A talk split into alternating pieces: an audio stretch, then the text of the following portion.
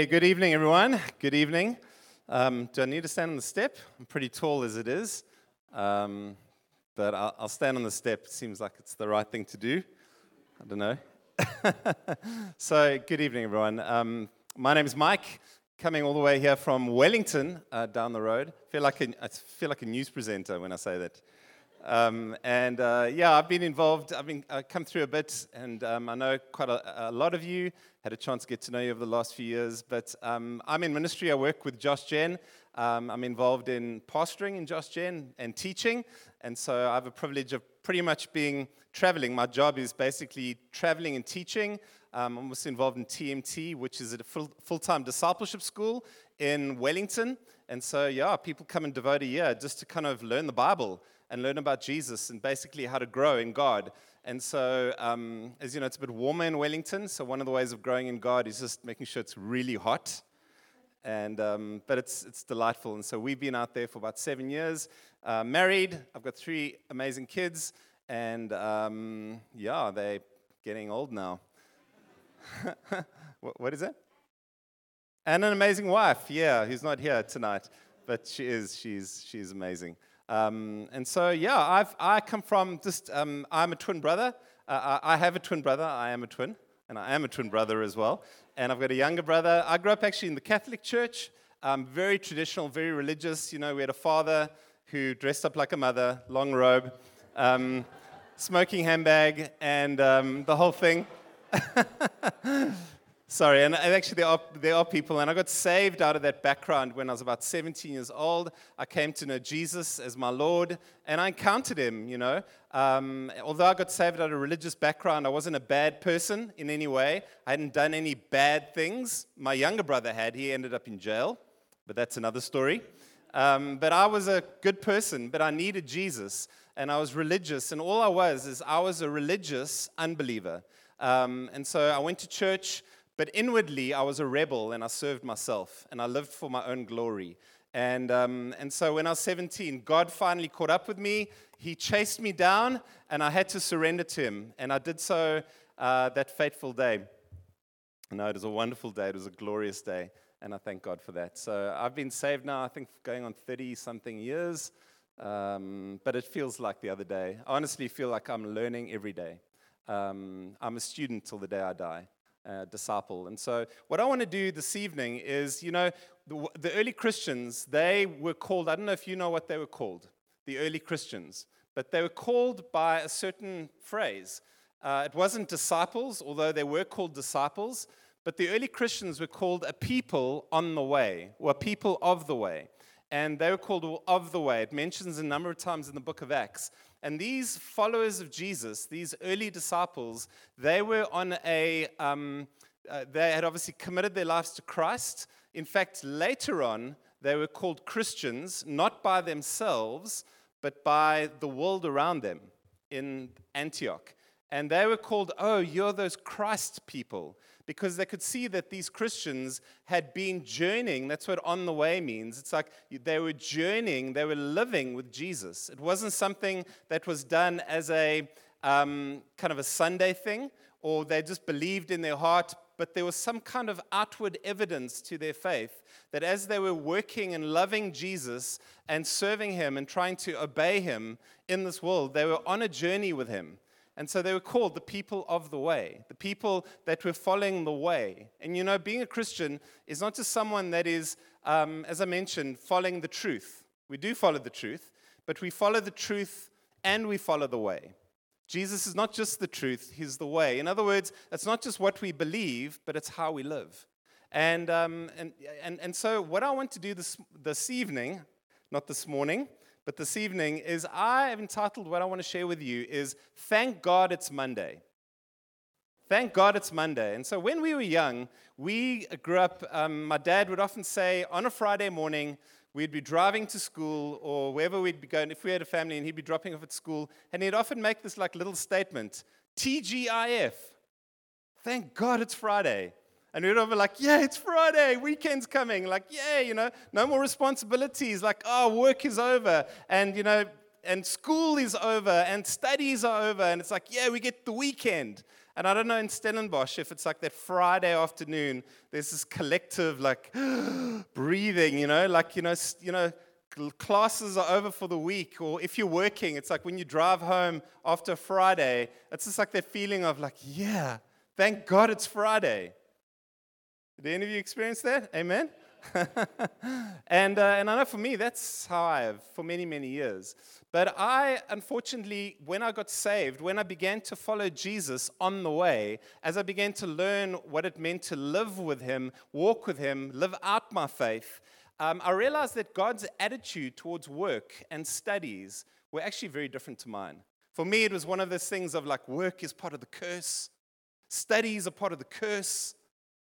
You know, it's one of those things of being fallen humans, and I just want to worship God all day, and I just want to pray all day. I just want to read my Bible. If I can do those things, surely those things are more meaningful or more spiritual or carry more weight. And I know some of you would relate to me on that.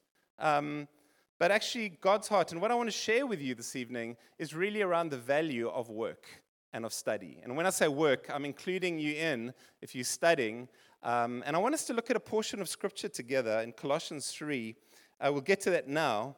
But you know, if I say the word to you, work, that four letter word, that little four letter word, what comes to mind when you think of that word work?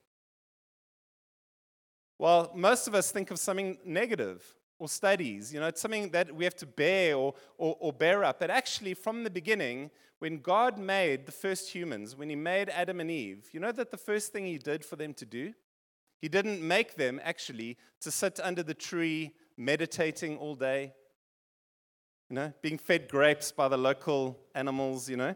He would be there to serve them while they were just simply meditating on truth you know, sitting by the waterfall, going for a swim, like, ah, oh, isn't life amazing in the Garden of Eden?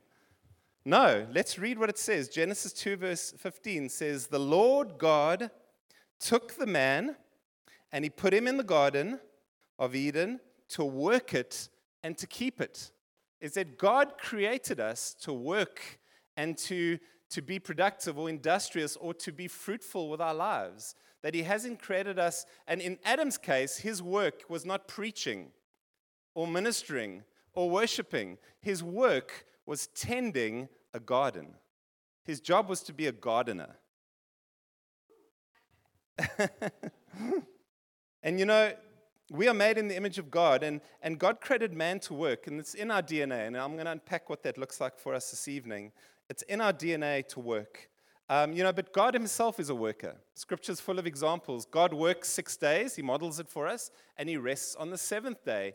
Why did God rest? Did God need to rest? Does God get tired? Does the Lord Himself run out of energy and grace? No. But He, he rested as a model for us, and He worked as a model for us. But we need to rest.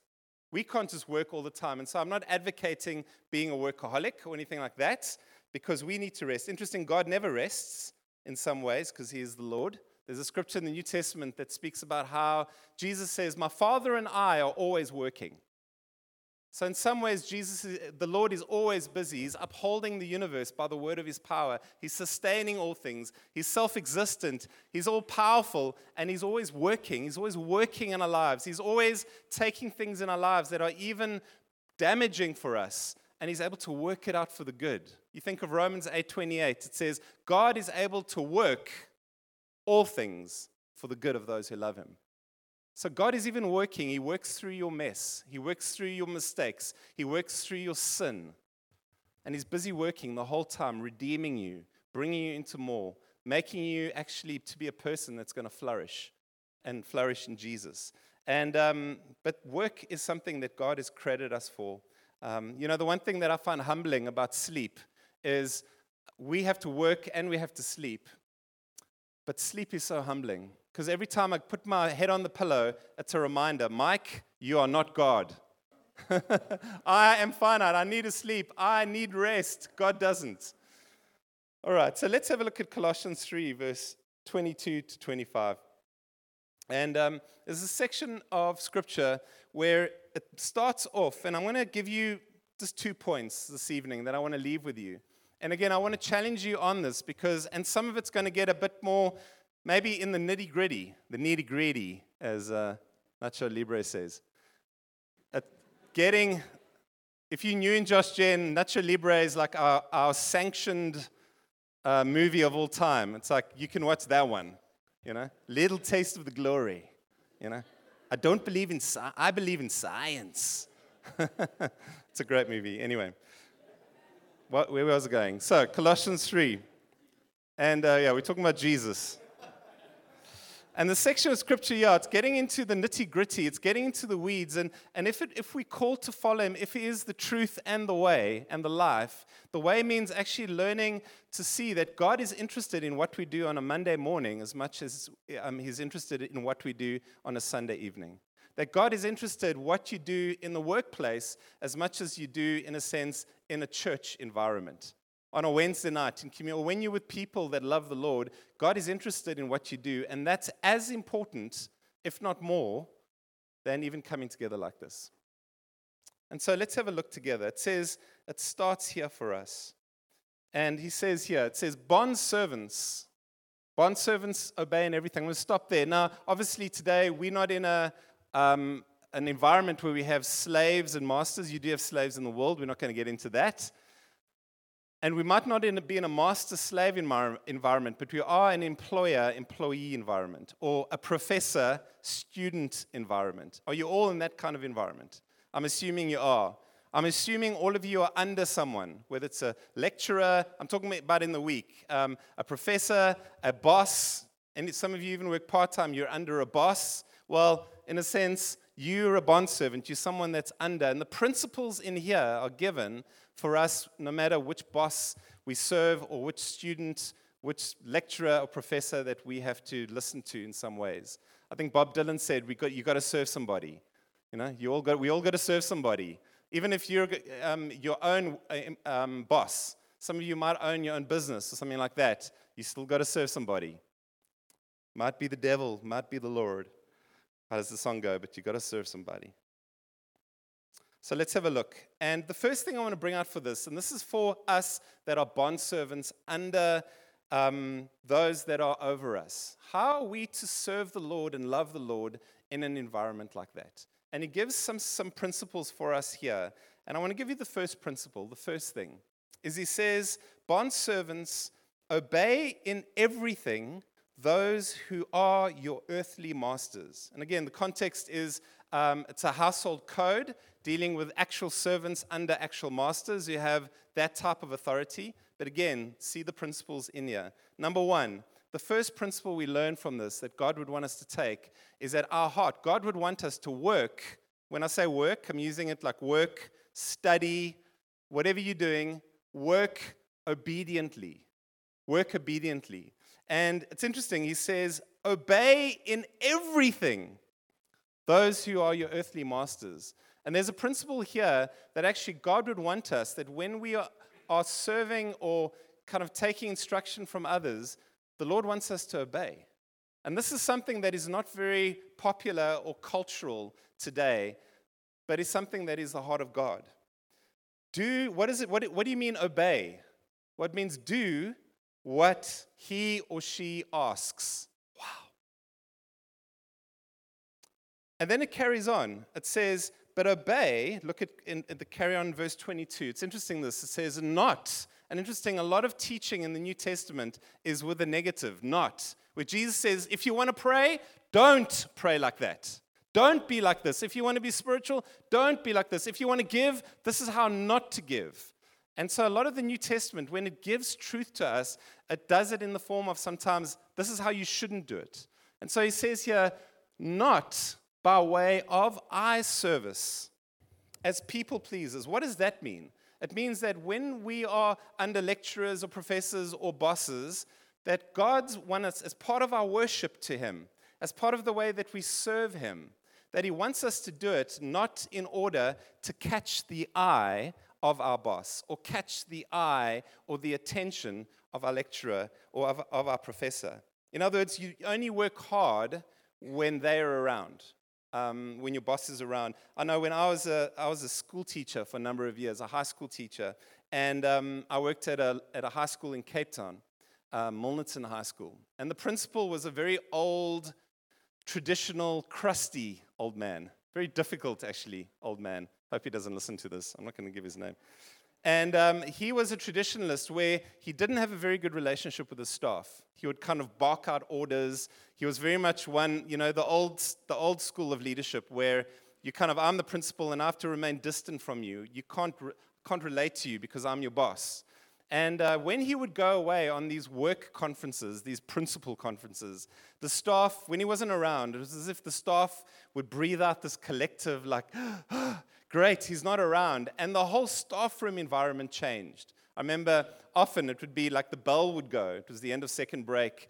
And uh, if Cope, oh, the, sorry, the name of the principal was around, then Mr. Cope, I don't think, I think he's probably passed away now. He's, he was really old when we Could might be it. Uh, he's really old. Anyway, so when this gentleman was around, and he was, okay, I'm not going to qualify myself. When he was around, is that everyone would jump to it. They would kind of quickly, bells gone, and they knew that the principal might walk into the staff room and they had to go to work. And so, in some ways, they were driven by, by eye service, by because he was telling them to do certain things. And, um, and you know, it was so convicting because when he wasn't around, the bell would go and all the staff would hang around like, ah, let's just give them another five minutes. You know, let the students just leave them. And they would hang around the staff room for another five, ten minutes. They would just carry on as if there was no law. And it was so funny because it, it just showed just something of, of his attitude towards them. Um, but here, what it says, it says that when we are to work, if you go back, we are to work as those not by eye service. In other words, don't do it to catch the eye of people, do it to catch the eye of God. Do it to catch his eye. Because look what it says. I love this. It carries on. But with sincerity of heart, fearing the Lord. In other words, that when you work, when you study, when you give yourself, you're doing it because you fear the Lord not because you fear man, not because you're looking for the rewards of people or the rewards of others. You're trying to find the validation from God that comes through Jesus. And I think what happens is sometimes, you know, and I'm not sure where, how you've grown up, sometimes you can grow up as, um, to grow up as like you've been told what to do in maybe a very strict environment, a very strict, even home setting. And unfortunately, I think when we come from, if you come from a very regimental home environment, sometimes it can create robots. But those who might come out of a very liberal home environment, it can often create, well, let me say that kind of strict environment can sometimes also create rebels because you just want to rebel, you just want to do your own thing. But God's heart is that whatever we do, He doesn't want robots or rebels. He actually wants those who would work as unto Him to catch God's attention, in a sense, when we work, fearing the Lord. So the first thing is, and I want to challenge you on that part of your worship to God is actually working obediently to people, doing things that maybe you wouldn't want to do. Um, have you ever had that boss who's like a horrible boss? Or that lecturer is horrible, and you, you, you do it because it's like you've been asked to do it, but inside you're like, ah, I really don't like you. I've had bosses like that. It's terrible. But I think part of serving Jesus on the way is that God would want to work a purity in our hearts that being a disciple of Jesus means that I actually have to learn how to relate with people in a way that honors God. And you see, God is interested in that. God is not just saying, well, it's just me and the Lord. The kind of worship that pleases God is ultimately how I relate and how I love and how I respect people. And that cannot be divorced. That cannot be separated in any way. You can't just say, well, it's just me and God, and who are you to judge me or tell me how to live out my faith? The Bible actually says that if you hate someone, 1 John, you hate your brother or you hate your sister or you hate someone, then the love of God cannot be within your heart. So it's a, it's, a, it's a thing. And we have to ask the Lord, Lord, would you help me in this? Would you give me grace? Even those that are difficult. And some of you might, might be in environments where you're in a very difficult environment, where you're like, but Mike, you don't understand my situation. Like it's really hard. Some of you are going to enter into a work environment where you're going to have a boss, and that boss is almost like crawled out of the pit of hell. You know, it's like, who is this person, you know? And like, I'm your boss. But you're like, are you the devil? Because, like, I swear this person just makes my life miserable. You are going to have that person at some point in your life. And you'll be challenged at that point that if you're on the way with Jesus, following him, your attitude will be to I have to actually obey him because the Lord is watching and because I need to have sincerity, sincerity of heart, fearing the Lord, honoring the Lord, loving the Lord. And you see, the Lord sees those little things, He rewards those little things. It's challenging, isn't it? If you haven't faced it yet, you will. And you're going to remember all those years ago, oh, there was that guy, Mike. I remember that scripture now. I'm going to try and, and qualify this, but do, does it mean obey in everything? In fact, let's do that now. Look what it says. Let's go. It says, obey in everything. Does it mean that if you come into an environment as a, as a lover of the Lord, where maybe you might get asked to do something that might be wrong or unethical or to affect, that actually might affect your conscience? And some of you here are maybe facing that right now. You're in a place where your conscience is being affected because it's like, I've been asked to do this or watch this or do this even as part of my studies. Any of you experienced that before? Okay? And there you've got to wrestle through because obey in everything means obey in what is reasonable. That's what I believe he's saying. In other words, you cannot sin against your conscience. And you would have to work that out for yourself. Um, if it's ungodly, must you obey him? The answer is no. No. If someone's asking you to sin, the answer is no. You have to first then obey the Lord, who's the higher law. I've got a friend um, who worked in the printing industry for, for many, many years. And he worked for a company that printed magazines and distributed all over the country. And they got a contract to print and he was the quality checker. He would make sure the colors are right and the layout was right, etc. And he would be on the factory floor a lot of the time. And what happened was, uh, as they got this contract, they got a contract for a magazine. It was a, a men's magazine that was questionable. But it wasn't just like men's health, it was, it was virtually like a pornographic magazine. Um, and, and they got a contract for this. There was money, good money involved. And so he then had to, his job was to make sure that he would go through the magazine to make sure everything was okay. And uh, before it got printed, to check quality. And as he was given this job and he started this, he realized that he couldn't do this with a good conscience, that he was sinning against the living God. And as he was like, I'm just causing myself to sin by looking at these images, it was just, he couldn't do it. And he wrestled and he was like, But the Bible says that if you don't look after your family, you're worse than an unbeliever. What do I do? You know, I've got to look after my family, but ah, I can't sin. What do I do? And he was wrestling for, and he asked us to pray for him. And we are like, you, it's your decision. What are you going to do? And he made the decision, he felt he had faith for it, is that he quit his job. He said, This is unethical. It's something that I feel I'm endorsing that is, I can't do. And he quit his job and he said, Lord, you're going to have to provide because at the end of the day, I want to fear you. You are the one that I want to obey and serve. And as he did that, um, he went through a period of time where he didn't have work. But then God opened a door for him and he ended up in a completely different environment that actually ended up in a way, way better place. And I've heard story after story after story like that. You know, and some of you are, even in your faith, you're being challenged. You're in a hostile environment that if you say, I love Jesus, and I believe that the Bible, the scriptures of the Word of God, you're going to be facing this kind of wind of pressure against you. And, oh, it's just like, the, but the Lord is with you in it. He's in you, He's with you in it. So that's number one. We somehow call to be obediently with disclaimers. number two, we call to work not only obediently, we call to work wholeheartedly. Wholeheartedly. And I love verse 23 says, it says, whatever you do, interesting, not if you do certain kinds of work. In other words, if you, for example, only are in a kind of work that suits you, it's, it's the indication is this, it's, it's whatever you do, there's, it, it covers all kinds of things, obviously, that implying without you sinning. Work heartily as for the Lord and not for men. And literally, it means it means work from the soul or work enthusiastically. And he's saying to these people, these were slaves under sometimes very harsh working conditions that were in some ways being abused and being mistreated. And he says, I want you to work with a sense of wholehearted enthusiasm, as if it's from the soul, that you're going to give everything into your work. And not just spiritual things. No, but I'm only doing it when, when I'm doing spiritual activity. Then I'm going to come and love the Lord with all of my heart. But loving the Lord with all of your heart means that I'm, I'm going to do it when I'm doing something that is, seems unspiritual. What is the most unspiritual thing that you do? For me, um, you know, what is it? Is it your studies? Is it a, an environment where you're working in where you think, oh, I've got to do this thing, and I don't want to do this thing because I'd rather do that thing, and it's more meaningful? But it says, whatever you do, do it as unto the Lord.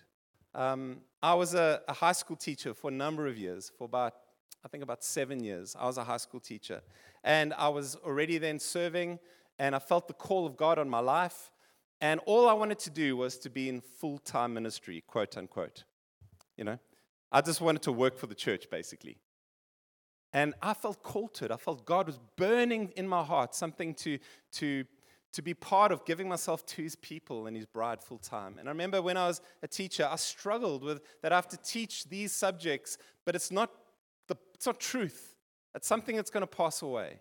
And I remember the Lord having to say to me, Mike, I'm training you for something else. But actually, if you are in this for, for all of your life, whether you're in ministry or this, I will bless you the same way. It doesn't matter. Why does God want us to put our, our hearts into our jobs? Why? And here it gives the answer because you're working for God. That's why. Not for money, not for position, not for status. Look what verse 24 says. It says, knowing that from the Lord you will receive the inheritance as your, your reward. You are serving the Lord Christ. In other words, God is your boss. And if God is your boss, anything you do is spiritual. Anything you do can be spiritual. I think David Pawson once said, rather be a godly taxi driver than an ungodly missionary. When you go to, to wherever you're going on a Monday morning and you wake up and you go, Thank God it's Monday, you know God is your boss and He will reward you for whatever you do, you do it as unto worship, as worship as unto Him. And that pleases Him, it loves Him in Him. And God will reward you. The way, how does it work practically? Does it mean, I know I've got some friends that are, they love, because they love the Lord so much, they go to work and they just think evangelism evangelism. Like everyone is a potential convert. And they just kind of got a, a stack of like, um, uh, okay, I'm old school. You know what a tract is? Uh, a tract is like a little pamphlet with the gospel written on, on it. You know, often it was the four spiritual laws or something like that, or some kind of gospel story and then you could kind of give it to that person, even if you didn't know what to say. You give it to them, and they go away and read it, and they go and, and, and hear the gospel. We'll see what the message of Jesus is all about. And um, some friends of mine, that's how, for their work, they, all they did is they existed so that they could, like, I can give someone a tract at work today. and all they did is they would just wanted to go, you know, they would send emails during when they're meant to be working to try and like spam all their colleagues on some kind of testimony or story that they've heard, you know. And, uh, and for some of them, they were actually a terrible witness because they weren't working as unto the Lord. They weren't actually giving themselves faithfully in what they were to do, they weren't being faithful. Um, they were actually dishonoring their boss by not doing those things. And I want to encourage you that, that even though you are here for the Lord, Sometimes the best form of evangelism is actually just to work well. You know, just to work well. It's just to give yourself um, faithfully and sometimes not say anything. And at the pro- appropriate time, you will witness and you'll have a chance to share your testimony about Jesus. But I think what happens is, my friends, it's like I think we're too quick sometimes. We're with people for a whole year often, you know, we, we journey with them and we want to, we feel like we, we've got to almost, we've got to manipulate or we've got to like press the gospel on people. And sometimes it takes a bit of time. You know, there's this interesting scripture in 2 Peter 3, and uh, I think it's verse 16. It says, Always be ready to give an answer for the hope that is within you. Always be ready to give an answer for the hope that is within you with gentleness and with respect. But it's interesting, it says, be ready to give an answer and answer. In other words, the implication is sometimes someone is going to ask you a question What is it about you? What's different about you? Like, I see that you're not quite like the others. I mean, might, you, not, you might not have it all together, but like, there's something different about you. And when they ask the question, you can give the answer. And you can say, Well, can I tell you my story? And I find some Christians are so quick to want to share their story or share their testimony, but there's no bridge that's been built. And chances are, this is all very relational. You're in a campus that you're with each other, you journey together. Um, and so there's time that gets developed where they can actually see who you are and not just hear what you say. And that is a beautiful thing. It's an attractive thing when people see that. I, I studied at an art school many years ago, very liberal art school. And, um, and I look back, man, and we had so many opportunities to share the gospel. But it was just because we were together all the time. And the people around us that were broken. I mean, I was pretty broken. I didn't have all the answers. In fact, I didn't know. I remember one, one day we went to go and evangelize in Port Elizabeth. I had a friend of mine, myself and my best friend, and another friend. We, were, we discipled each other and we were zealous for the Lord. And so we would often get in his car, drive around. We lived in Port Elizabeth, drive around PE so we could just pick, pick up hitchhikers so we could witness to them. And uh, the guy who was driving, Kevin, had a little red Mazda, he drove generally ridiculously fast. He just, I, looking back, I was like, how how was the Lord not like? I mean, we, we, bro- we were going, six, nine, he would go 90 in a 60 zone. He would generally, he was just a fast driver. He didn't care about the speed limit, but we loved the Lord. Anyway, this is funny. We were just, and uh, anyway, we'd pick, pick up these hitchhikers, and normally Kevin would drive them, scare them to hell, basically. And uh, I'd sit in the front, and we'd pick these guys up, pull out a tract, because we actually, and we'd always like share the tracts. And one day we, we picked this guy up, and um, we were a little bit, we were weird, man. Uh, I'm not saying you should do this, I'm just saying how we did it. And um, be wild and not weird. That's good advice. Be wild, don't be weird. And, uh, and so we picked this guy up, and I remember we, we, we were talking to him, and we gave him the tracts, and he was looking through it, and he looked at me with these open eyes. It was like a God encounter. God, the Lord was in that, this God appointment. And he looked and he said, But how do I get saved? I've actually been praying. I, I want to get saved. How do I get saved? And I remember when I gave him the tract, I said, Well, here's the tract. I remember at that point, I had no cooking clue how to actually lead him to Christ and how to share my testimony with him. All I knew is how to give him some information. And it was a point, it was actually a crossroads of deep conviction that, and I didn't know, we actually let him out eventually. He's like, read the tract. And I had to learn, like, God, you have asked me to give an answer. You've asked me to be skillful. You've asked me to be, uh, you know, as wise as a serpent, as gentle as a dove. You've asked me to, to know how to navigate my way through this world and not blunder my way through. And part of being a Christian in the workplace is exactly that. It's learning how to give an answer, learning, but to do it at the appropriate time, when the time is right.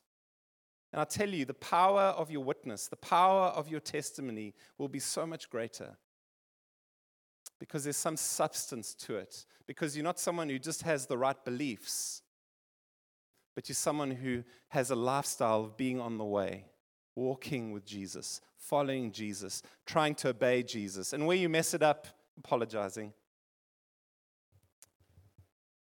Isn't it amazing that God would use us? Isn't it amazing? Eh, you're a plan A, you know? You're, you're it. God doesn't want to use anyone else, He wants to use you. Where you are in your environment, you're it. You are God's answer for that situation. In your limit, limited knowledge, in your own insecurities, in your anxiety, you're it. God uses broken things. He hits a straight ball with a crooked stick. And we're the crooked stick. Praise God. That's why we need Him. So I wanted to share that with you uh, this evening. There's some other stuff, but I'm going to leave it at that. And I want to say to you as we close that work is a blessing from God. And when you wake up tomorrow morning, I want you to make a choice to say, Lord, firstly, I want you to repent that if you've had a low view of work, a low view, when, eh, a low view of studies, a low view of maybe you've even in your heart struggled or despised some of the, the, the, the, the practical, mundane, secular things that for you you've struggled with. Maybe you struggled with that. I believe the Lord wants you to repent of that. Because if you do it to Him, it's holy, it's worship, it's pleasing to Him. He's watching, He's your boss. You know, as we talk about work, and I want to ask you if you are here today and you're not a Christian, or you're looking in, or you're not sure about where you are with the Lord, there might be, there might be some of you here. You know, I want to say this about work. The Bible says that you're not saved by your work. You can't be. But you are saved by His work. Someone's work will save you, and it can't be yours. There's only one that worked perfectly on our behalf. He obeyed perfectly the Father in every way. That is the Lord Jesus Christ. And the Bible says that we are saved by grace through faith, not by works. But when God saves you, Ephesians 2:10, he saves you for works. So you're not saved by works, but you're saved for good works. And if you're here, don't wait till you feel like it to step out and for the Lord to be faithful in those things. And so I want to pray for you this